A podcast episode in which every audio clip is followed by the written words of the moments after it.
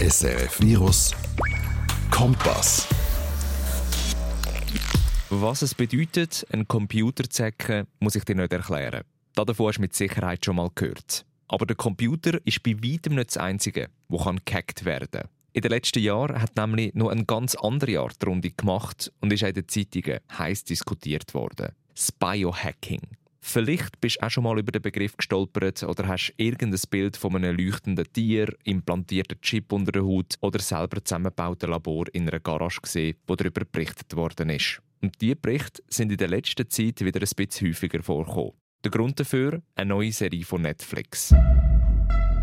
Synthetische Biologie macht uns von Geschöpfen zu Schöpfern.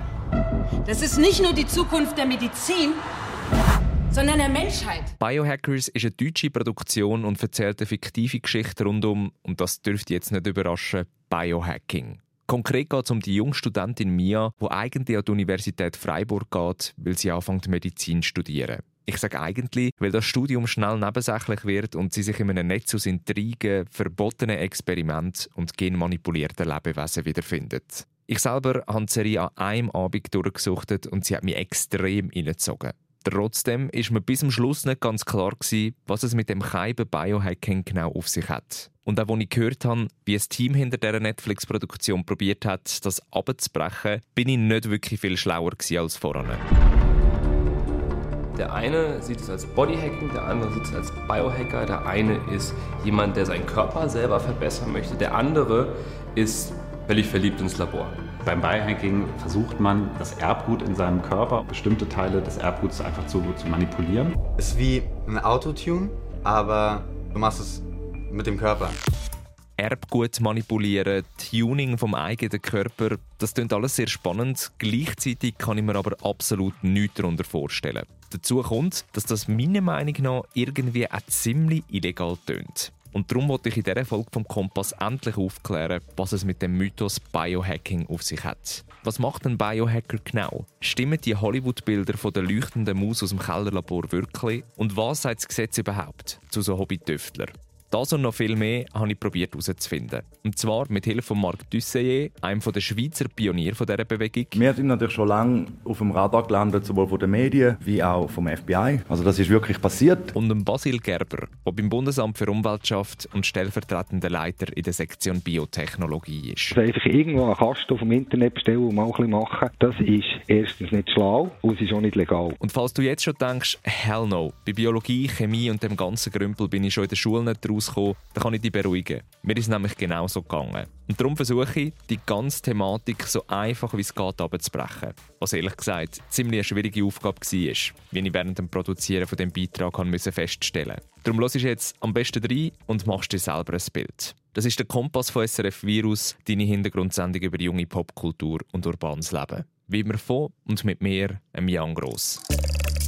SRF Virus Kompass. Und was ich dir gerade am Anfang raten verabschiede dich schon mal von all diesen verrückten Bildern, die du im Kopf hast und Sachen, die du schon über Biohacking glaubst zu wissen. Biohacking steckt nämlich noch ziemlich in den Kinderschuhen und hat mit den Darstellungen aus Film und Serien nicht allzu viel zu tun.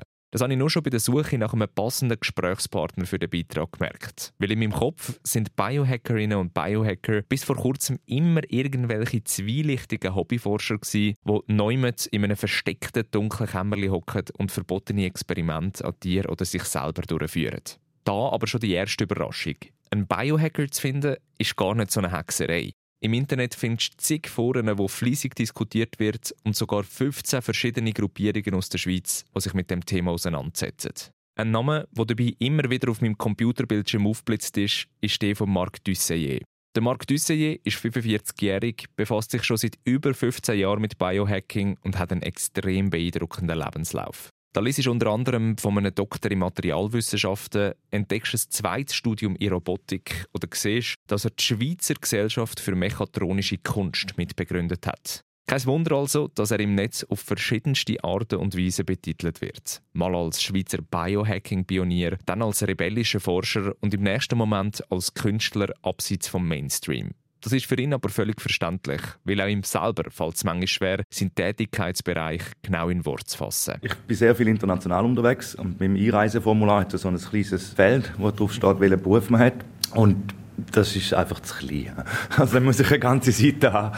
Ich glaube, als Workshopologe und nomadischer transdisziplinärer Forscher, das kommt mir glaube ich, nicht schlecht an. Workshopologe. Das ist eine Bezeichnung, die er selber erfunden hat und soll zeigen, dass er viel unterrichtet und sein Wissen weitergibt. Was ein nomadischer, transdisziplinärer Forscher ist, muss er mir aber noch kurz ein bisschen genauer erklären. Also, Forscher dürfte klar sein, das ist jemand, der gerne tüftelt und neues Zeug herausfinden will. Interdisziplinär heisst eigentlich nichts anderes, als dass er sich nicht auf eine Richtung fixieren und verschiedene Bereiche zusammenfließen Ich war mal relativ technisch unterwegs, ich habe ein, technisches Studium gemacht an der, an der ETH, äh, Materialwissenschaft, Nanotechnologie und sehr motiviert eigentlich gewesen, also immer noch von diesen sehr neuen Technologien, die die Grenzen auch von Mensch und Umwelt und Körper ausweiten. Und über, glaube ich, das Interesse in der Nanotechnologie habe ich mich schon früh interessiert über sehr ein interdisziplinäres Schaffen. Und mit nomadisch ist gemeint, dass er bis vor kurzem nicht wirklich eine Basis hat für seine Forschung und in der ganzen Welt herumtourt. Unter anderem schon in Japan, Indien oder auch Slowenien.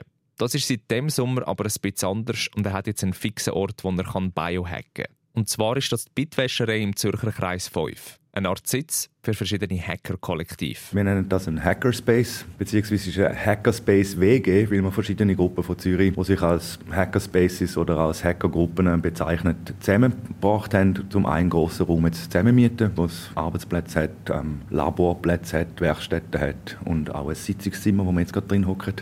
Wir haben früher schon können natürlich experimentieren, haben das aber in privaten Ateliers gemacht, in Küchen oder auch von außen, wo auch immer. Und jetzt können wir permanent so ein Labor aufbauen. Und in der Bitwäscherei war es dann auch, als ich den Markt besucht und das erste Mal in Kontakt mit der Welt von Biohacking gekommen bin. Dass die Welt wirklich fernab von meiner eigenen Komfortzone ist, habe ich nur schon beim Anlaufen gemerkt. Bitwäscherei ist nämlich die in der ehemaligen Zentralwäscherei in Zürich. Das ist ein riesiger Betonblock gerade neben dem Bahnhof Hartbruck, der für die nächsten fünf Jahre von verschiedensten Künstlern, Designern oder eben auch Biohacker zwischengenutzt wird. Vor der Tür ist versplittertes Glas gelegen, wo aus dem Türrahmen rausgefallen ist. Das Stegenhaus ist ziemlich düster und voll mit Graffitis. Und in der Luft ist ganz ein komischer Geruch gelegen, den ich als Mischung aus Metall, Bier und einem muffigen Estrich beschreiben würde. Kurz, ich habe im ersten Moment echt ein bisschen Schiss befürchtet, dass sich die Hollywood prägten und doch ziemlich düsteren Klischees von Biohacking werden bestätigen. Aber wo mich der Markt dann begrüßt hat, ist die Angst ziemlich schnell verflogen gewesen. Die Bitwäscherei ist ein riesiger, leicht durchfluteter Raum, den ich so ein bisschen als Mischung aus Werkstatt, Schulküche und Hobbyraum würde beschreiben Es hat Arbeitsplätze, eine Küche, ein paar Sofas zum Chillen, eine Sägerei, ein Meetingraum und natürlich ein Labor zum Forschen. Der Mark selber ist ein schlanker, ruhiger und extrem intelligenter Typ mit längeren grauen Haaren und einem Bart. Was nicht dürfte überraschen, natürlich ein ziemlicher Nerd. So sind wir also zusammen im Meetingraum gehockt und haben ganz am Anfang angefangen. Und mit ganz am Anfang meine ich wirklich bei den Basics. Weil, was ich wie gesagt immer noch nicht ganz check, was heißt Biohacking überhaupt und was umfasst es? Um das zu verstehen, müssen wir die beiden Wörter Bio und Hacking zuerst einmal auseinandernehmen. Weil Hacking heisst bei weitem nicht nur, dass man das System von einem Smartphone oder Computer knackt. Hacking ist eine Art, wie man mit Wissen von technischen Systemen sage jetzt mal, umgeht, um auch andere Anwendungen zu finden, was man mit dem machen kann. Und es gibt ein Zitat, ich glaube von jemandem vom Chaos Computer Club, Definition von einem Hacker, ist jemand, es extrem freut, wenn er mit einer Kaffeemaschine einen Toast herstellen kann. Also innovativ sein, neue Anwendungen finden und ein bisschen out of the box denken. Kommen wir also zu Bio. Das steht logischerweise für Biologie, aber im Kontext von Biohacking für drei verschiedene Bereiche. Der, der am meisten verbreitet ist, ist der der Laborversuche. Bis vor kurzem hat man die zu einem Großteil in Universitäten oder offiziellen Einrichtungen gemacht, aber bei Biohacking wagt man sich eben auch als Privatperson dran. Und dazu gehört auch, dass man sich selber ein Labor zusammenbaut und zum Beispiel die Geräte, die man braucht, aus Elektroschrott bastelt. Bei den Versuchen selber schafft man meistens mit Mikroorganismen, also ganz kleinen Lebewesen wie Bakterien, Pilze oder Algen. Oder dann auch mit Gen. Das ganze Umexperimentieren geht in den Bereich der Biotechnologie, wo eigentlich nichts anderes bedeutet, als dass die zwei Disziplinen Biologie und Technologie verschmelzen. Der zweite Bereich ist das sogenannte Body Hacking. Das ist ganz vereinfacht gesagt das Umtüfteln am eigenen Körper, um seine Gesundheit und Fitness zu optimieren. Die Leute dauernd messen ihren Herzrhythmus und all so Sachen und versuchen sich dann zu optimieren. Im Fitnesscenter geht die ganze Zeit irgendwelche Vitamine, Zusatzstoffe die ganze Zeit essen, wo sich dann auch an sich selber eben experimentieren mit irgendwelchen Medikamenten, die sie selber machen oder einfach eben gesund leben. Über die genauen Grenzen von dem Bereich ist man sich noch nicht ganz im Klaren. Zum jetzigen Zeitpunkt gehört zum Beispiel nur schon genug Schlafen dazu. Aber eben auch Sachen wie die genaue Überprüfung der Herzfrequenz oder das Implantieren von einem Chip. Und der dritte Bereich, und von dem habe ich vorne noch nie gehört, ist der von der Genkunst. Es hat viele Künstler, die sich schon dem Thema gewidmet haben in den 90er Jahren. Es gibt Künstler, die leuchtende Hasen gemacht haben, Eduardo Katz. Es gibt Künstler, die Gedichte ins Genom hineingeschrieben haben. Zum Teil in Zusammenarbeit mit etablierten Institutionen, aber zum Teil auch in den selber gebauten Labors, die sie in ihren Keller haben. Es gibt ihn also tatsächlich, den leuchtenden Hase. Und wie du hörst, noch ganz viel anderes abgespaced Zeug, das hier im Namen der Kunst schon gemacht worden ist. Du merkst also, das Ganze ist ziemlich kompliziert und umfasst eigentlich drei komplett verschiedene Welten. Und darum ist da auch ein neuer Begriff ins Spiel gekommen, der von den Leuten, die den Fokus aufs Experimentieren und den Selbermachen-Aspekt legen immer mehr gebraucht wird. Do-it-yourself-Biologie. Oder kurz DIY-Biologie. Bei den Biohackern gibt es noch viele Leute, sagen wir mal, die sich selber am Körper experimentieren, da mit irgendwelchen selber bastelten Implantaten und so. Und es Do-it-yourself, das ist jetzt nicht einfach so im Jumbo gehen und ein, ein Ding machen. Es ist auch so ein bisschen technische, auf hohem Niveau basteln. Und man nennt das zum Teil auch Maker-Bewegung. Do-it-yourself tönt so ein bisschen, du machst es allein. Und wir haben dann häufig eine andere Abkürzung gebracht, das ist Do it with others. Zum auch das Kollaborative irgendwie auch im Vordergrund zu bringen. Und da wären wir beim letzten zentralen Aspekt, wenn es um Biohacking oder eben DIY-Biologie geht. Stylen von Wissen und der Gemeinschaftsgedanken. So in dem Do-it-yourself schwingt das ein bisschen mit, dass es auch, wir nennen das Open Source, also dass man wie das Wissen auch teilt, die Leute selbst ermächtigen, ähm, etwas auch zu machen, ähm, etwas auch selber zu lernen können, über das Machen. Und dort haben wir uns ein bisschen positioniert mit dem Hauptprojekt, das ich involviert bin, das Hackteria heißt. Hackteria ist vereinfacht gesagt eine öffentlich zugängliche Online-Enzyklopädie, also wie Wikipedia, wo Wissen zu Biohacking gesammelt wird und man sich austauschen kann. Das hat der Mark 2009 als internationales Projekt in Indien ins Leben gerufen, zusammen mit einem Inder, Engländer und Luzerner. Hackteria hat sich gegründet mit der Idee, eigentlich eine Online-Plattform aufzubauen, um Anleitungen zu dokumentieren und miteinander zu teilen, wie man einfache biologische Experimente als Künstler umsetzen im Atelier, in der Küche. Ähm, aus dieser Idee aber von einer Online-Informationsdatenbank sind wir immer mehr zu einem globalen Netzwerk ähm, haben wir uns entwickelt mit etwa vielleicht 50 bis 100 Leuten, die sich eigentlich dazugehören fühlen. Und das Netzwerk gibt es schon ziemlich lang. Weil was mich auch überrascht hat, Biohacking an sich ist absolut nichts Neues, sondern schon seit den 80er, 90er Jahren ein Begriff. Dann allerdings noch in einem anderen Kontext. 2008, 2009 hat es plötzlich so Internetgruppen gegeben, die sich Do-it-yourself-Biologen nennen und eben in diesen Hackerspace angefangen haben, Gentechnik und Bakterien experimentieren. Gibt dann natürlich noch frühere, sagen wir mal, Biohacker-Community. Das sind dann aber eher Science-Fiction-Bücher in den 80er Jahren. Im Cyberpunk kommt das Thema schon viel vor, von Leuten, die da irgendwelchen dystopischen Welten oder irgendwelche Organe züchten in der Garage. Und darum kommt der Mark auch immer wieder auf den gleichen Satz zurück, wo er vom Center for Genomic Astronomy, das ist eine unabhängige Forschergruppe aus Portland, kennt. We've always been biohackers. Also auf Deutsch, wir sind schon immer Biohacker gewesen. Es ist nicht nice, dass wir etwas verändern. Wir haben unseren Planet und die Wesen, die uns umgeben, schon stark verändert seit 100'000 Jahren. Da reden wir eben von massiver Landwirtschaft, da reden wir von hochzüchteten Sorten, wir reden auch von Haustieren. Und das ist eigentlich nicht mit dem Hacking-Mindset gemacht. Man hat manchmal nicht mal so genau gewusst, was man macht. Aber im Rückblick können wir sagen, wir haben eigentlich den ganzen Planet schon seit Jahrhunderten gehackt, aber ein bisschen in die falsche Richtung. Also finde ich wahrscheinlich die meisten anderen auch. Fassen wir also noch einmal rasch zusammen. Die gesellschaftliche Bewegung Biohacking existiert eigentlich schon so lange wie der Mensch selber. Der Begriff dafür taucht erst in den 80er Jahren auf. Im Zentrum steht dabei das unabhängige Forschen und Suchen von individuellen Lösungen. Und zwar wird das in einem eigenen Labor gemacht, das man meistens Hackerspace nennt. Die Laborgeräte wie Mikroskop, Zentrifuge etc. werden aus Kostengründen selber gebaut. Das Wissen wie zum Beispiel Anleitungen oder Resultate von einem Versuch teilt man online in Foren. Der Begriff Biohacking an sich setzt sich aus den beiden Wörtern Bio und Hacking zusammen. Hacking steht dafür, neue Anwendungen und Ansätze für etwas Bestehendes zu finden, wie eben zum Beispiel ein Toaster, wo man zu einer Kaffeemaschine umfunktioniert. Und mit Bio ist Biologie gemeint, wo die drei Teilbereiche Laborexperiment, Bodyhacking und Genkunst umfasst. Der Mark selber ist am meisten in der Forschung daheim und bezeichnet sich darum gern als DIY-Biolog. Das ist ein Begriff, der mittlerweile fast so verbreitet ist wie Biohacker und selber machen, eben zum Beispiel die Herstellung von Forschungsgeräten aus Schrott, wie auch das Umpröbeln in den Vordergrund stellt.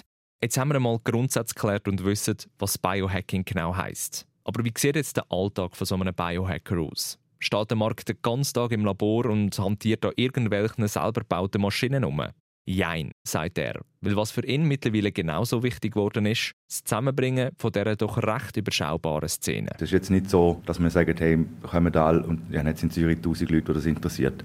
Darum tue ich eigentlich auch viel mich eher als, als Organisator und Netzwerker engagieren. Und telefoniere über Online-Tools mit Partnern in Indonesien, und wir planen ein Event in Japan und bringen dann von dieser weltweit verteilten, eben dünn besiedelten Szene wieder mal ein paar Leute zusammen. Aber trotzdem steht das eigenständige Experimentieren immer noch im Zentrum und auch dann präsent, wenn er wieder ein paar Stunden vor dem Laptop sitzt. Hinter meinem Rücken hat es dann doch noch ein paar Flaschen, die rumstehen, wo etwas drinnen vor sich hinblattert. Es hat Aquarien mit verschiedenen mikroskopischen Tierchen drin, die rumschwimmen, die man dann vielleicht mal noch brauchen für einen Workshop. Was ich auch noch häufig mache, ist Material bestellen und vorbereiten, um zum Beispiel mit einer Schulklasse mit 20 Leuten etwas umsetzen Und wie sehen jetzt die Experimente konkret aus? Das zeigt mir der Marc gerade persönlich und nehme mich mit ins Labor, wo neben seinem Pult steht. Das ist übrigens rappelvoll mit irgendwelchen Maschinenteilen, die ich noch nie gesehen habe, und einem Lötkolben. Das Labor selber gleicht eher einer Schulküche als einem Labor und neben einem Herd und einem Aquarium sehe ich ganz viele Pipetten, Reagenzgläser und gefüllte Gläser.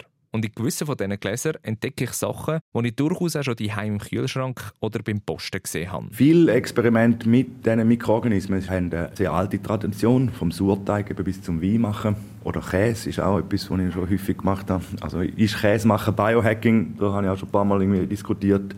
Es ist dann Hacking, wenn man eben halt die auch kritische und vertiefte Auseinandersetzung mit diesen Methoden macht und nicht einfach so ein, ein Kochrezept durchköchelt, sondern man versucht dann wieder, was passiert, wenn ich jetzt diese Bakterien auf den Käse tue, wie, wie ändert sich der Geschmack. Es geht um das Experimentieren. Macht Sinn, oder? Weil eigentlich ist das Herstellen von Bier, Käse oder eben auch Sauerteig ja eigentlich nichts anderes als eben ein Mikroorganismus, wo man für sich schaffen lässt und etwas damit produziert. Aber ich wollte jetzt natürlich über den härten Scheiß, also eben so Experiment im Hollywood-Stil, reden. Gerade zum Beispiel die fluoreszierenden Tiere und Pflanzen, die ich schon zigmal im Fernsehen gesehen habe. Wie funktioniert so etwas? Das sind so Standardexperimente, um mit Bakterien zu arbeiten, dass man dort mal ein zusätzliches Gen einbaut, das eben zu dieser Fluoreszenz führt. Weil es direkt einen visuellen Output hat, es leuchtet nachher im Dunkeln, ist wie so, hurra, ein Experiment hat geklappt inspiriert natürlich auch Leute, okay, dann könnte man vielleicht ein Bier machen, das fluoresziert. Wird auch schon gemacht, kann man abstellen.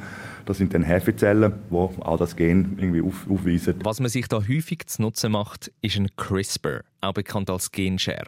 Die Funktionsweise von dieser zu erklären, wäre eine Sendung an sich. Aber ganz vereinfacht gesagt, man kann damit einen bestimmten Teil von der DNA rausschneiden und wenn man will, natürlich auch ein neues Gen einpflanzen. Also auf gut Deutsch das Erbgut manipulieren. Das klingt jetzt extrem wild und mega verrückt, ist laut dem Markt aber ein alter Zopf. Es ist überhaupt nichts Neues. Es wird aber häufig so präsentiert, dass es jetzt eine neue Technologie gibt, wo alles möglich ist. Aber die Diskussion, dass wir am Genom etwas editieren und verändern, das machen wir einerseits schon ewig, vielleicht bewusst seit 50 Jahren, unbewusst seit Milliarden von Jahren. Das nennt sich Evolution oder Züchtung, glaube ich die ganzen Pflanzen, die wir haben, oder Herdöpfel, das sind ja auch mutierte Lebewesen. Oder unsere Haustiere sind ja auch mutierte Lebewesen. Was dann natürlich spannend werden wenn man das Ganze ein bisschen weiterdenkt, ist die Anwendung beim Mensch. Weil stell dir vor, du könntest eine Erbkrankheit einfach kurz rausschneiden und sie so auf einen Schlag heilen. Ziemlich revolutionär, oder?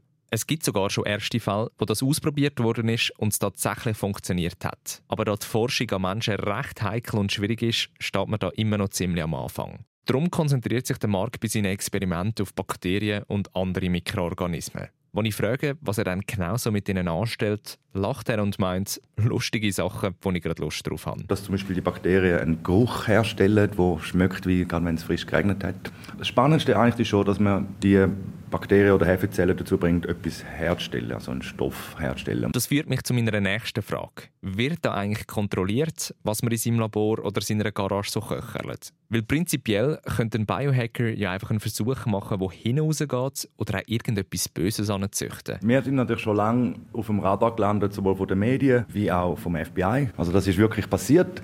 Äh, es besteht natürlich immer äh, Angst vor etwas, was man nicht kennt. Und plötzlich hat es geheißen, gewisse Leute machen da in der Garage irgendwelche Genexperimente und züchten den Virus oder so. Die Realität ist ja, dass das ja schon passiert. Also es werden die großen Forschungsinstitutionen, auch die militärischen Forschungsinstitutionen werden am Viren geschafft, wo auch möglicherweise als Waffe könnten eingesetzt werden. Natürlich kommt auch ziemlich schnell das Bundesamt für Umwelt ins Spiel. Was die zur Überprüfung genau machen und was es für Regeln gibt, hörst du in ein paar Augenblicken. Zuerst wollte ich jetzt nämlich noch rasch über das FBI reden, wo der Markt da so nebensächlich erwähnt hat. Ich meine, das FBI, das ist dicke Post. Aber der Mark winkt schnell ab und meint, dass er mich leider enttäuschen muss. Das Ganze sei nämlich nur halb so wild gewesen, wie es tönt. Sie hat nämlich einfach wissen, was er da genau in seinem Labor fabriziert und darum mal angerufen. Ja, die haben dann auch mal ein E-Mail geschrieben oder angerufen, um mal alle zusammenbringen, zum diskutieren über Ethik und Sicherheit und dies und jenes. Und sie haben eigentlich versucht, einen aufklärenden, vertrauenswürdigen Kontakt aufzunehmen. Aber es hat dann doch einen rechten Bruch ein bisschen Szene gegeben wegen dem Treffen. Es ist ein bisschen wie aufgerufen worden, man soll sich doch gegenseitig beobachten und melden. Da haben sich gerade die europäische Szene stark davon distanziert. Also, dass wir aufgefordert werden, unsere Nachbarn zu bespitzeln, das ist so ein, ein No-Go, gerade auch im deutschen Kulturumfeld. Und darum geht der Mark sogar so weit und sagt, Biohacking ist für ihn sicherer als die offizielle Arbeit in den grossen Institutionen. Wenn man schaut, wie viele Leute in dieser Biohacking-Szene am Arbeiten sind, im Vergleich zu wie viele Leute an anderen Forschungsinstitutionen arbeiten. Das sind etwa 100.000 Mal mehr Leute, die vielleicht bei der, bei der Roche arbeiten, in einem grossen Forschungslabor. Dort können auch einen durchticken. Was die Biohacking-Szene aber macht im Vergleich zu anderen etablierten militärischen Forschungsinstitutionen, es ist eigentlich nichts geheim. Es wird in öffentlich zugänglichen Orten gemacht. Es wird vieles in Social Media und auf Webseiten diskutiert miteinander. Aber wie sicher ist die Biohacking-Landschaft in der Schweiz wirklich? Was ist überhaupt erlaubt und was nicht? Und ist es vielleicht sogar etwas, wo uns zukünftig Sorgen machen könnte? Das schaue ich jetzt mit dem Mann an, der es muss wissen. Und zwar, weil es sein Beruf ist. Der Basil Gerber arbeitet nämlich beim Bundesamt für Umwelt. Und er hat sich Zeit genommen, zu mir am Telefon alle Fragen zu Biohacking zu beantworten, die mir unter den Fingernägeln brennen. SRF Virus Kompass. Und auch er hat ziemlich einen umfassenden Lebenslauf zuerst Chemie studiert, dann ein Doktorat in der Immunologie, ein eigenes kleines Labor und nachher noch fünf Jahre als Laborleiter am Inselspital Bern. Seit 15 Jahren arbeitet Basil jetzt aber beim Bundesamt für Umwelt als stellvertretender Sektionsleiter für Biotechnologie. Trotz seinem enormen Wissen und den idealen Voraussetzungen ist aus ihm bis jetzt aber noch kein Biohacker geworden. Nein, nach 15 Jahren als Beruf mache ich andere Sachen daheim. Ich tue gerne basteln. Äh, ich tue jetzt zum Beispiel alte Velo umschrauben. Aber äh, biologische Versuche zu machen, äh, nein, ich glaube, die Zeit ist ein bisschen vorbei. Biohacking begegnet ihm aber trotzdem immer wieder einmal in seinem Berufsalltag. Weil er kommt ins Spiel, sobald mit Lebewesen geforscht wird oder die für etwas gebraucht werden. Immer wenn man ein Lebewesen, meistens sind das Mikroorganismen, Bakterien, Pilze, so Sachen, für etwas braucht, mit einer Absicht, dann kommen früher oder später mehr ins Spiel. Einmal, wenn das ein Krankheitserreger ist, ein potenzieller, oder wenn er gentechnisch verändert ist. Oder auch, wenn es eine Pflanze, ein Tier, ein Insekt ist, das gebietsfremd ist und wo Gefahr besteht, dass sich das in der Schweiz unkontrolliert könnte ausbreiten Aber wie muss ich mir das jetzt vorstellen? Wird da Vollgas zusammengeschafft oder geht es da wirklich mehr darum, den Biohacker ein bisschen auf die Finger zu schauen? Zusammenarbeiten ist jetzt vielleicht ein bisschen viel gesagt. Wir haben Kontakt bis zu einem gewissen Grad und wir haben diesen Kontakt auch gesucht. Es geht uns nicht darum, die Do-it-yourself-Biologen in irgendeiner Art und Weise also zu bespitzeln oder da zu spionieren. Wenn wir Kontakt aufnehmen, dann heisst das Grüße, hier ist der Basil Gerber vom Bundesamt für Umwelt, ich bin zuständig für das und das. Und ich gehe nicht irgendwo äh, probieren, mich da einzuschmuggeln, wenn da so eine Zusammenkunft ist von den Hobbybiologen und tue so, wie wenn ich von nichts eine Ahnung hätte. Also einfach gesagt, man möchte einen Überblick behalten, sich aber gleichzeitig nicht zu fest einmischen. Weil schließlich geht es ja eben genau um das autonome Tüfteln. Trotzdem ist es mir aber noch nicht ganz klar, ob der Staat jetzt positiv oder negativ gegenüber Biohacking/DIY-Biologie eingestellt ist. Weil vielleicht könnte man ja sogar von gewissen Erkenntnissen aus diesen Experimenten profitieren. Ob jetzt das wünschenswert ist oder nicht, ob jetzt das ein guter Versuch ist, ein sinnvoller, ein intelligenter oder nicht, das spielt eigentlich bei unserer Beurteilung gar nicht eine Rolle. Wir schauen eigentlich nur darauf, ist das sicher, wenn man das macht. Insofern äh, kann ich nicht sagen, wir haben ein Interesse oder wir sind dafür oder dagegen. Wie wir vorhin schon von Marc Dussey gehört haben, ist Biohacking ja schon länger ein Thema, als man denkt. Wie lange hat das BAFU das dann schon auf dem Radar? Ein Thema, das wir jetzt das wirklich ein bisschen aktiv verfolgen, würde ich sagen, ist es vielleicht etwa seit fünf, sechs Jahren, dass wir das auch schon diskutiert haben, dass wir wirklich etwas ein konkreter gemacht haben, ist eher drei, vier Jahre. Und was der Basil auch noch sagt, natürlich stehe die ganze Thematik halt einfach nicht so oberst auf der Prioritätenliste. Weil die Biohacker-Szene in der Schweiz, die ist eben doch recht überschaubar. Wir haben vielleicht etwa zehn Labore in der Schweiz, wo das regelmäßig gemacht wird. Jetzt einfach so als grober Schätzwert. Und wir haben sicher über 1000 oder vielleicht noch viel mehr professionelle Laboratorien in der Schweiz. Also das kann man wirklich vom Ausmaß her nicht vergleichen. Auch ein Mark habe ich die Frage zu der Schweizer Biohacker-Landschaft gestellt. Und er meint, dass er sie bei uns etwa auf 50 bis 100 Leute schätzen würde. Natürlich, wenn man jetzt mal die ganze Bodyhacking-Geschichte mit der Optimierung vom eigenen Körper ausklammert. Hm, 10 Labor, 50 bis 100 Nasen, das klingt jetzt für mich nach mega wenig Leuten. Im Vergleich zum globalen Kontext darf man das aber trotzdem nicht unterschätzen, meinte Basil. Im Vergleich zur, zur Größe des Landes und den Einwohnern ist es in der Schweiz nicht irgendwie jetzt extrem selten. Angefangen hat das, wie so oft bei so Sachen, hat das in Amerika, im Speziellen auch in Kalifornien. Und wenn man so ein bisschen Zahlen anschaut, dann ist Amerika ist sicher nach wie vor führend. Aber wenn man jetzt ganz Europa zusammennimmt, dann hat Europa etwa ähnlich viel so Do-it-yourself-Labor wie die Vereinigten Staaten. Gehen wir jetzt also mal davon aus, ich selber hätte mega Bock, eine Alge zum Leuchten zu bringen oder einen Käse in meiner Küche zu züchten. Wie ist das jetzt gesetzlich? Darf ich da jetzt einfach loslegen oder gibt es Einschränkungen? Verboten ist eigentlich gar nichts. Wenn etwas gefährlich ist, wenn es wirklich gefährlich ist, dann braucht es eine Bewilligung unter anderem. Und dann braucht es je nachdem auch sehr aufwendige Sicherheitsmaßnahmen, technische Art. Also das ist im Extremfall so die äh, Hochsicherheitslabor, die man manchmal in gewissen Filmen sieht. Jetzt nehme ich schwer an, dass es auf das Experiment selber darauf ankommt und es einen Unterschied macht, ob ich jetzt einen Käse züchte oder etwas zum Leuchten bringe. Ab wann braucht es da jetzt eine Bewilligung vom Bundesamt für Umwelt? Wenn man irgendetwas macht mit Gentechnik, dann muss man das bei uns anmelden. Und auch vor allem hat man dann ein Labor bei sich daheim. Also es gibt ja schon ein paar Sachen, die es in einem Labor hat, die es halt daheim in Gottes Namen einfach auch braucht. Aber es gibt Versuche, auch mit Gentechnik, ungefährliche Versuche, die man an und für sich auch in einer Küche kann durchführen kann und es ist sicher. Aber es sind Sachen, die man sich im Voraus muss überlegen muss. Also einfach irgendwo einen Kasten dem Internet bestellen und mal ein bisschen machen, das ist erstens nicht schlau und es ist auch nicht legal. Heisst also, Käse machen und Bier brauen darfst so viel wie du willst, aber sobald es zu Veränderungen und Manipulationen von den Genen kommt, musst du es melden. Was ich mich auch noch frage, wie sieht es eigentlich mit diesen selber bastelten Forschungsgeräten aus? Weil im Prinzip könnte ja auch mal etwas schief gehen. Die Regulation fängt erst dann an, wenn man auch wirklich den Mikroorganismus, eben zum Beispiel das Bakterium, braucht. Aber wenn man sich vorher ein Gerät bastelt, ist das nicht etwas, wo wir darauf schauen oder wo wir auch zuständig wären dafür. Wo der Basil aber definitiv zuständig dafür ist, ist die Sicherheit bei den Experimenten, die durchgeführt werden. Und da wollte ich zum Schluss noch ein bisschen genauer darauf eingehen. Weil ich weiß nicht, wie es dir geht, aber wenn ich so Sachen wie private Labor- und Hobbytüftler höre, denke ich irgendwie ziemlich schnell an Versuche, die abverrecken und böse enden besteht da keine Gefahr und kein Risiko. Wenn ich von dem ausgehe, was in der Schweiz gemacht wird, wo wir wissen davon, nein, dann gibt es da eigentlich keine Gefahren. Die Sachen, die sind schwieriger als sie tönen zu machen. Das ist nicht zuletzt auch ein Handwerk. Und das muss man, wie jedes Handwerk, muss man das zuerst lernen. Und das heisst, zuerst macht man es mal ein paar Mal falsch. Und die beste Erfolgschance hat man, wenn man einen Lehrmeister hat, der ihm das zeigt, wo, wo das schon kann. Und der zweite Punkt, wo wahrscheinlich nicht nur mir, sondern ziemlich viele Leute Sorge bereitet, wenn man eben nochmal auf die Darstellung von Biohacking in Filmen oder Büchern zu sprechen kommen, steht ja immer wieder die Rede von tödlichen Viren, die gezüchtet werden. Oder auch von Virenforschern, die völlig durchdrehen und dann all mit irgendeinem Experiment in Gefahr bringen. Muss man sich da irgendwelche Sorgen machen? Wirklich etwas Gefährliches zu machen, das ist dann auch noch unglaublich viel schwieriger. Nicht zuletzt, weil man sich höchstwahrscheinlich primär auf selber würde gefährden Also wenn man jetzt wirklich das Killer-Virus machen will, wenn man dann noch wüsste wie, würde man sich höchstwahrscheinlich selber damit töten, mal als erstes. Das ist nicht etwas von mir aus gesehen, wo eine Person als Hobby kann machen kann. Und das finde ich sehr einen zentralen Punkt, den wir bis jetzt noch nicht wirklich angesprochen haben. Biohacking kann zwar von jedem praktiziert werden, braucht natürlich aber auch ein gewisses Vorwissen. Das leuchtet ein, weil nur schon für einfache Experimente, die man zum Beispiel aus der Schule kennt, muss man ja ein bisschen Ahnung haben von Biotechnik und dem ganzen Zeug. Und darum sagen die Versuche, die beim Basil gemeldet werden, wirklich harmlos und unbedenklich. Das waren so eigentlich Moos oder Flechten, die man auch gebraucht hat, um ein Kunstwerk daraus zu machen.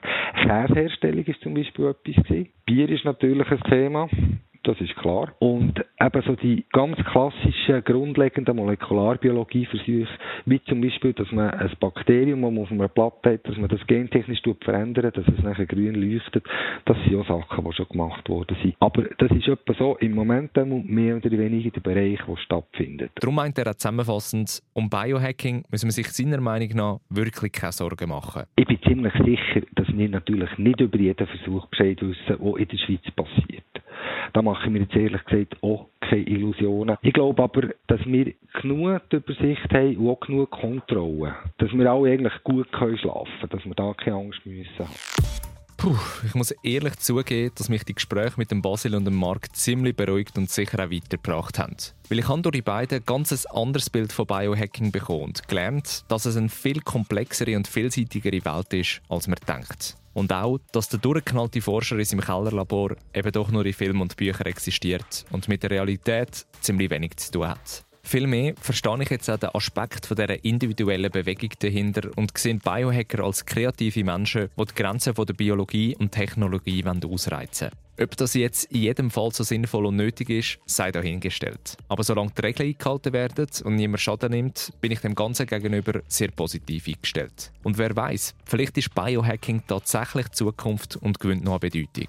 Das ist nämlich das, was auch der Schweizer Biohacker-Pionier Marc Dusselier prophezeit. Die Themen von der Biologie die werden uns noch massiv wichtiger werden. Und insofern soll und wird das Biohacking wichtig sein weil das einfach ja, die wichtigsten wahrscheinlich Veränderungen im 21. Jahrhundert werden wahrscheinlich biotechnologisch sein, wo die Menschheit und der Planet langfristig werden prägen. Ein bisschen kritischer oder sagen wir auch anders sieht das der Basil Gerber vom Bundesamt für Umwelt. Obwohl so ganz ausschliessen wird er es trotzdem nicht. Stichwort Bill Gates. Ich kann mir nicht so recht vorstellen, dass es nicht professionelle Labor gibt, wo wirklich irgendwo Zeit und den Biss haben, um etwas herauszufinden, in dem Sinn, oder etwas zu entwickeln. Auf der anderen Seite muss ich auch sagen, wenn ich mir das vor oh, 50 Jahren oder 40 Jahren hätte gefragt, punkto Computer, und ich wäre ein Elektronikingenieur gewesen, hätte ich sicher gesagt, es ist völlig unmöglich, dass der Bill Gates oder wer auch immer einen schlauen Computer in seinem Garage zusammenbastelt. Und ich wäre total daneben gelegen. Und da nimmt mich jetzt auch noch deine persönliche Meinung Wunder. Glaubst du, dass Biohacking in Zukunft noch mehr ein Thema wird und uns tatsächlich weiterhelfen könnte? Oder bleibt es ein nischiges Hobby, wo sich Nerds einfach kreativ austoben? Verrat mir doch via Sprachmemo ins Studio an 079 909 1333 oder mach mir direkt ein Mail an jan.gross.srf.ch. Dort darfst du natürlich immer auch spannende Themen deponieren, die etwas für eine nächste Folge sein könnten. Auf jeden Fall möchte ich mich bedanken, dass du mich begleitet hast auf dieser doch sehr intensiven Reise durch die Biohacking-Gefilde. Ich habe es mega spannend gefunden und freue mich jetzt schon wieder drauf, wenn wir beim nächsten Kompass wieder eine Odyssee irgendein unbekanntes Territorium in Angriff nehmen. Bis dahin, pass auf dich auf und hab Sorge. Ich bin Jan Gross, danke fürs Zuhören und bis zum nächsten Mal. SRF Virus Kompass. Auch online srfvirus.ch